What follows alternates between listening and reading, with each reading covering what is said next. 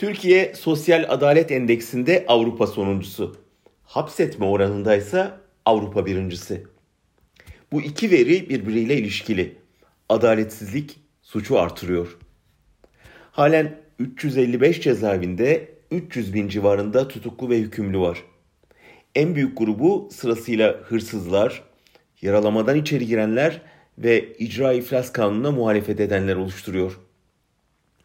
200 bin kapasiteli cezaevlerinde bulunan 300 bin tutuklu ve hükümlü daracık mekanlarda adeta üst üste yatıyorlar.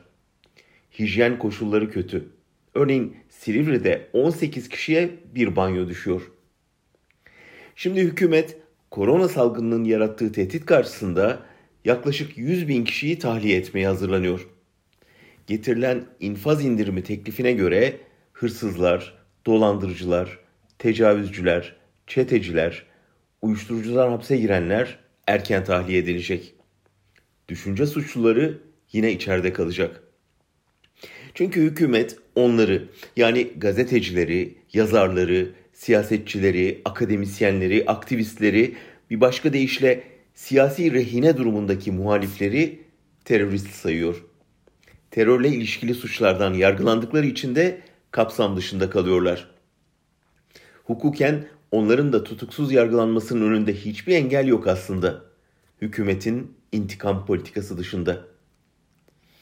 Erdoğan'ın defalarca dile getirdiği devlet ancak kendine karşı işlenen suçları affedebilir sözünün aksine devlet her suçu affedip sadece kendisine karşı işlendiğini düşündüğü eylemleri affetmiyor.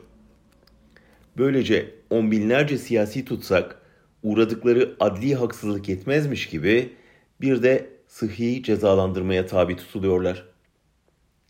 Cezaevli görevlileri her gün dışarıdan cezaevine risk taşırken risk var diye avukat görüşlerinin azaltılması, aile ziyaretlerinin kesilmesi, önlem amaçlı görünen yeni cezalandırma yöntemlerine dönüşüyor.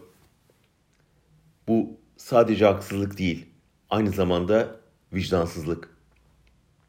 Düşünen, sorgulayan, eleştiren zihinleri hapsedip hırsızları, tecavüzcüleri, soyguncuları, saldırganları, çetecileri salıvermek bir kitlesel virüsten kaçarken bir toplumsal virüsü yaymaktır.